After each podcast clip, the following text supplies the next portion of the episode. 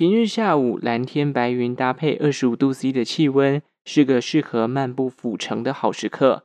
一行人在台南文学馆前集合，导览员简单描述了接下来两个小时左右的行程，紧接着出发，来到一个又一个定点。一群来自不同城市的游客，把文学馆作为此次旅程的起点，从中透过文学串联起每个景点的故事与历史背景。我们仿佛时空旅人，穿梭在巷弄内，享受着文化气息。Hello，大家好，欢迎收听周报时光机，我是主持人派翠克。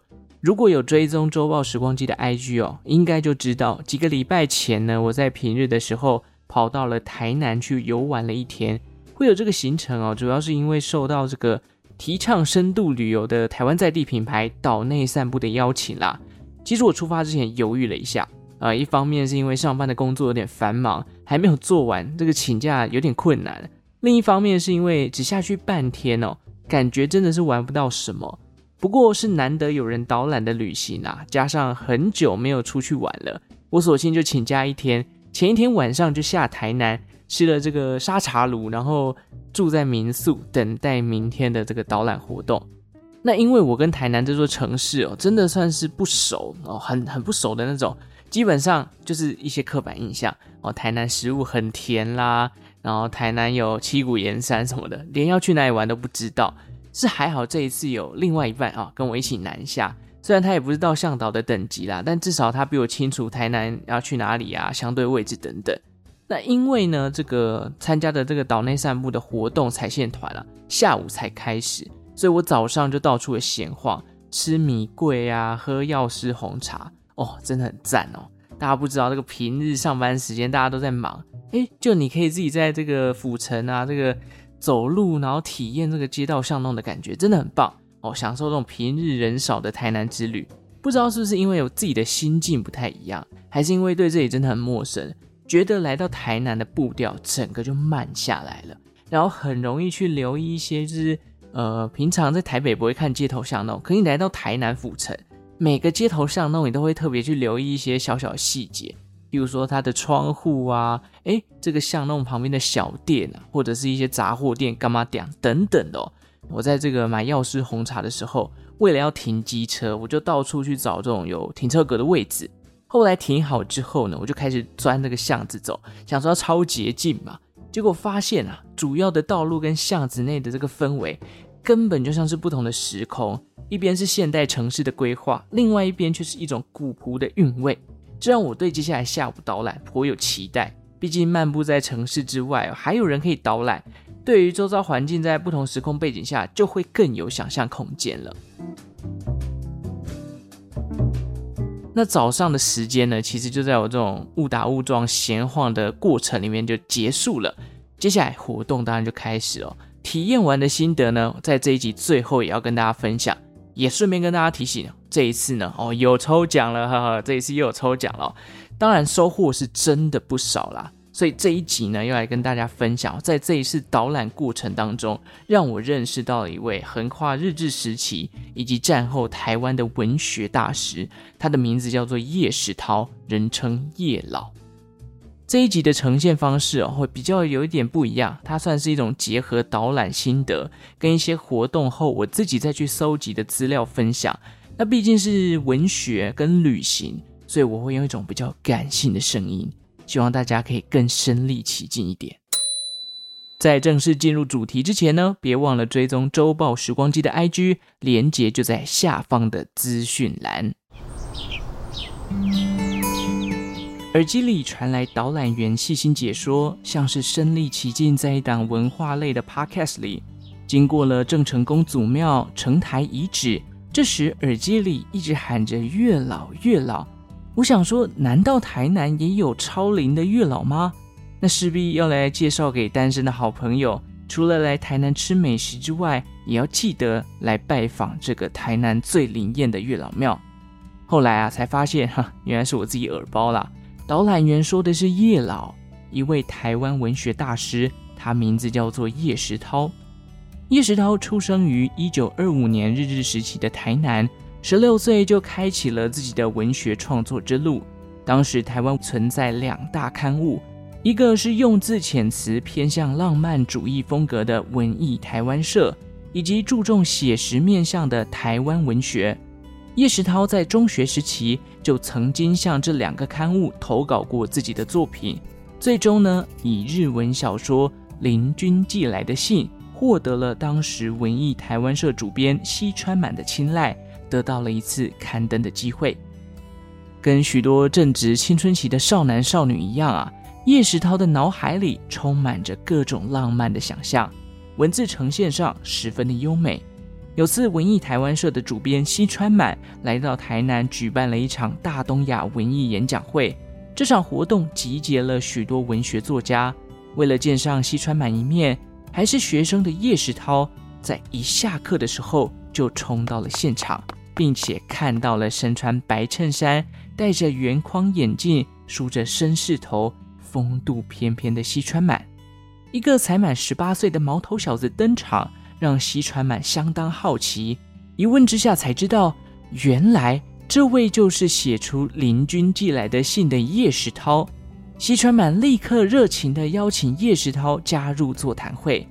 后来啊，他更邀请了叶老到台北加入文艺台湾社，担任他自己的助理编辑。偶像的盛情邀约，叶石涛欣然答应。中学毕业后，叶石涛便成为了北漂族。在启蒙恩师的栽培下，叶石涛正式进入文坛。之后，再以一篇《春怨》登上文艺台湾社的刊物。北漂一年多之后，叶石涛回到了台南府城，在一所小学里担任助教。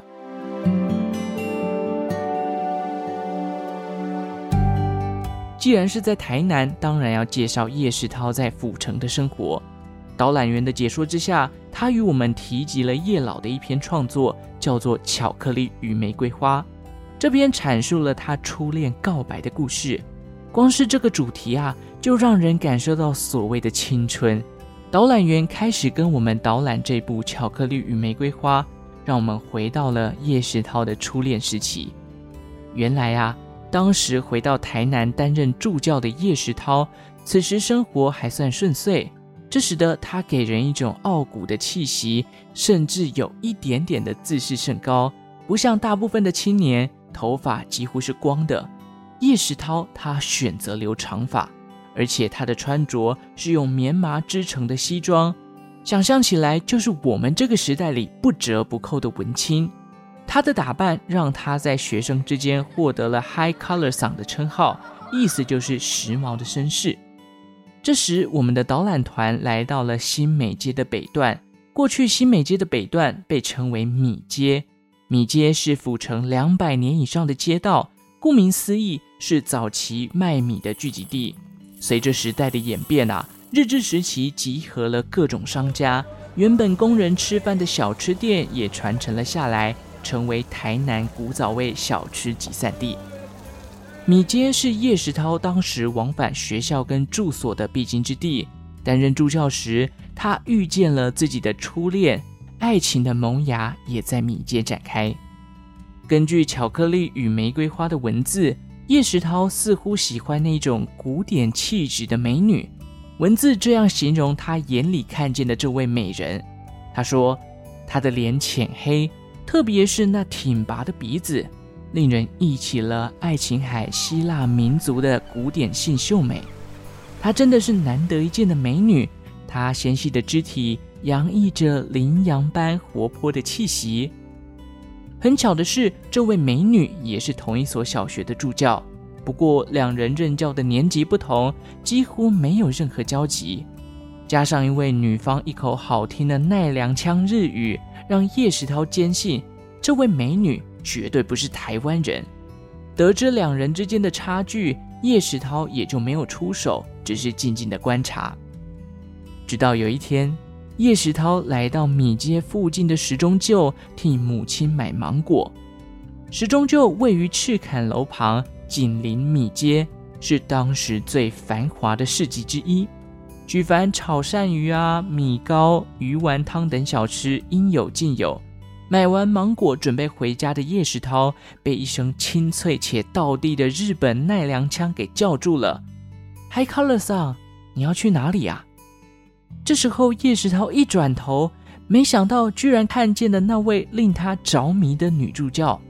在几句闲聊之后，叶石涛这时候才发现，原以为对方是日本人，实际上他却是府城的在地人，只是因为从小就被送到奈良读书，才有了一口道地的奈良腔。巧克力与玫瑰花这样写着。学校开学之后，我对他的思慕越来越深，弄得茶饭不食，很想抓个机会接近他。我苦苦思索，得到了一个结论：这样物质匮乏的时代，我能够弄到一盒巧克力糖送他，可能有效获得他的芳心。对女助教晕船的叶石涛，最终弄来了一束玫瑰花和几条当时难以取得的巧克力。趁着放学后没人的时刻，他将这份礼物送给了美女。然而收到礼物后，女助教却开始哭泣，原因是因为她早已奉父母之命，过年后就要嫁给一位日本的年轻官员。难掩失望的叶石涛离开了教室。年底，女助教也辞职了，才萌芽不久的爱慕之情也随即枯萎。酸酸的空气弥漫在叶石涛每天必经的米街之中。如今米街已不如当时热闹，但仍保有了早期的风貌，成为台南最具代表性的历史街区。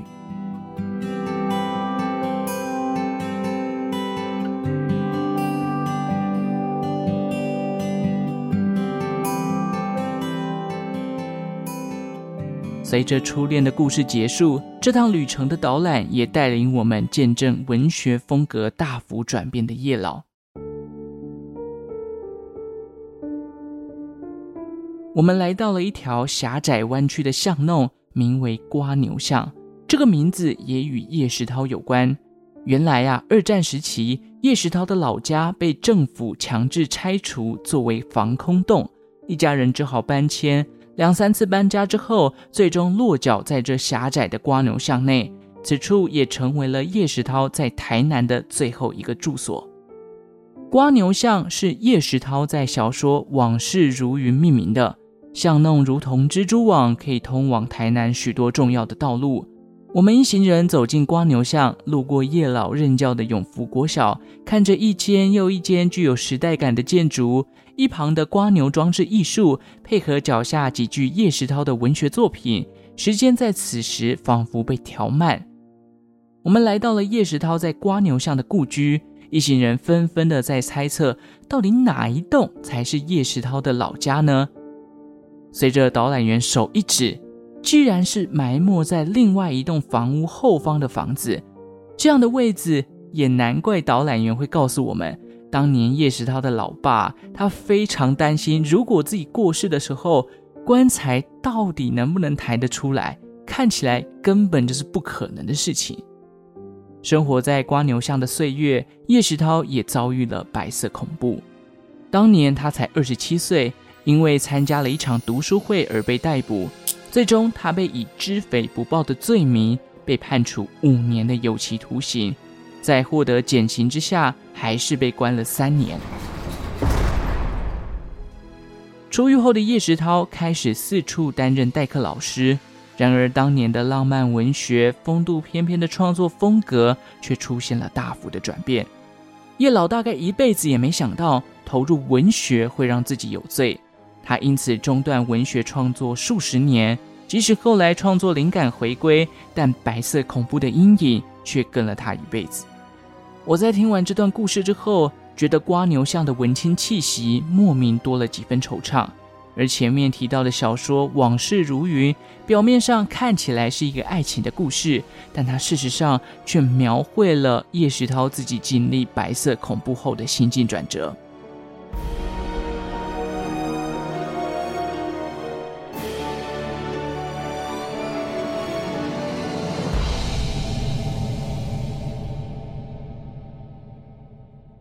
离开了光牛巷，我们再一次穿越时空，来到了更古色古香的葫芦巷。葫芦巷又称为算命巷，不难联想，因为街道两旁啊，集结了各式各样的算命馆。除此之外，还有许多明郑时期就存在的大小庙宇、巷弄，带给我一种古色古香的气息。然而，叶石涛在《葫芦巷春梦》却是这样形容他的：现今的葫芦巷实在是令人泄气的地方，它是一条脚爱邋遢的巷路，它可悲的惨况不由得令人摇头叹息。由于房屋毗连，人丁甚旺，到处倾倒垃圾。堵塞的阴沟溢出的污水无处不流泻，使人找不出一处可以落脚的干净地方，而且终日街上飘荡着刺鼻的异样臭气，叫人不得不掩鼻而过。在《葫芦巷春梦》的小说文字里，写实地描绘了当时的情景与人物。也许命名为《春梦》的作品底下，实际上是充满着无奈与无助吧。两个小时的导览，在葫芦巷另一头的四点大天后宫画下了句点。这趟旅程短暂，却深度认识了不同时空下的台南府城。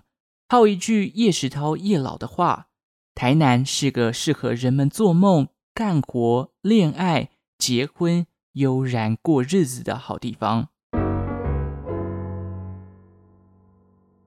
好，以上就是我这一次针对岛内散步活动认识到呃这个文学大师的一些心得跟笔记啦。其实这一次参加这个岛内散步的活动哦，活动名称叫做“集合吧，府城时空旅人”。短短的路程哦，我自己是觉得满满的收获，因为走过这个台南文学馆啊、瓜牛巷啊、米街啊、时钟旧、葫芦巷、四点大天后宫哦等等的。这些如果真的说实话，跟一群朋友去台南玩，根本就只是路过，还真的不会想到说要特别去拜访这些景点哦。但我记得我在以前的集数就有提到，我本身就很喜欢那种旧城区的氛围，尤其之前一直提到，因为我台中人嘛，就会觉得台中旧城区的氛围很赞，只是都没有好好的规划。事实上，每个县市的旧城区，我觉得都很有 feel 啦。而且我认为，要体会到历史文化，这种旧城区。真的就要讲实话，就是街道的规划稍微的比较古早味一点，所以真的需要有人导览哦。因为说实话，如果不是这一次这个集合吧府城时空旅人有导览员的话，我可能也不会有这个机会去认识到叶石涛叶老这位文学大师。毕竟我自己的文学造诣哎还蛮低的。如果大家跟我一样是喜欢带点怀旧啊，然后有点文青。或者是比较慢步调的旅行，然后也不想要一直吃一直吃的话，那我会推荐旧城区哦，选一个闲来无事的下午啊，或者是花一两个时间到附近去走走，逛逛庙宇、文学馆，或者是坐在咖啡厅里，都是一个不错的选择。当然，讲到旧城区，要比这个历史最悠久，想当然的，全台一定想到台南府城嘛。所以，如果你对于文学之旅或者是这种深度散步旅游非常有兴趣的话，我也推荐大家来参加岛内散步的这个活动，集合吧，府城时空旅人。那其实今天这一集提到的叶石涛，只占了活动的内容的可能三分之一、四分之一吧。其他还有像是郑成功他们家的祖庙啊，或者是明清时期来到台湾当官的这个文人雅士留下了哪些足迹哦，还有像是最后刚刚提到这个四点大天后宫里面的一些介绍。再来还有什么哦？这个小吃美食的一些发展啊，府城小吃我们都知道很多嘛，有一些小吃的介绍，跟叶石涛笔下的这些美食，他怎么样去形容的？如果大家有兴趣，都可以去参加这一次的活动哦。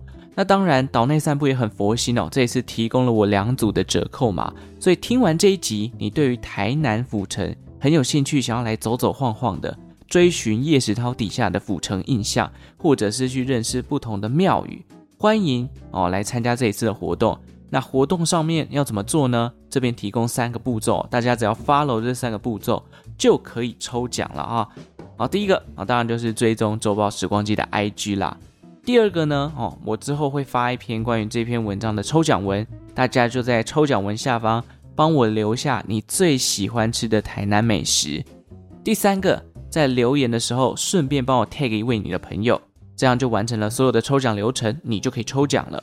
那再重复一次，追踪周报时光机的 IG，在抽奖文下方留言告诉我你最爱吃的台南美食。第三个，在留言时候顺便 tag 一位你的朋友，这样就完成抽奖了。那岛内散步提供的奖项啊，就是集合吧府城时空旅人的活动场次折价券，分别是一月十四号、二月四号两天礼拜六，抽中的奖品是五折的优惠券，也就等于说你只要半价就可以参加这一次的岛内散步的活动哦。所以赶快来搜寻周报时光机的 IG，并且来参加抽奖吧。那如果如果你很想参加这些文学之旅，但是刚好时间啊，一月十四、二月四号拍谁啦？卧龙美赛，那也没有关系哦，因为这一次呢，这个台文馆啊架设了全新文学的地景主题网，叫做文学 Let's Go。这个网站呢，之后我会放在资讯栏的下方，欢迎大家去网站上逛逛。网站里面规划了各种文学主题的路线，分别的分成了方便民众自己去走走的自己走走路线。或者是收拢各地文学相关活动，跟着馆舍、馆方他们一起去走走的，一起走走路线，或者是串联全台文学馆舍、文学地景资源的，跟着文学的家族走走路线。所以，听众，如果你是对文学之旅有兴趣的，欢迎以这种放松啊、自在的步伐，去跟各地的文学相遇。那更多的文学路线啊、景点啊、活动，甚至是一些教育的资源哦，都在这个文学地景主题网“文学 Let's Go” 的网站里面。那详细的网站内容呢，就放在资讯栏下方啦。欢迎大家有兴趣的话，可以去点选看看。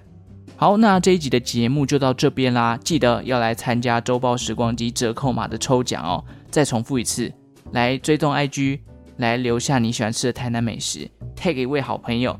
我就会抽出哦这个折扣码的得奖者，活动直到下个礼拜五哦，所以要记得赶快来参加。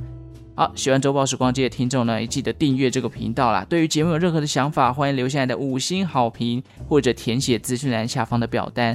最后，感谢正在收听的你，为我创造了一次历史的收听记录。我们就下次再见喽，拜拜。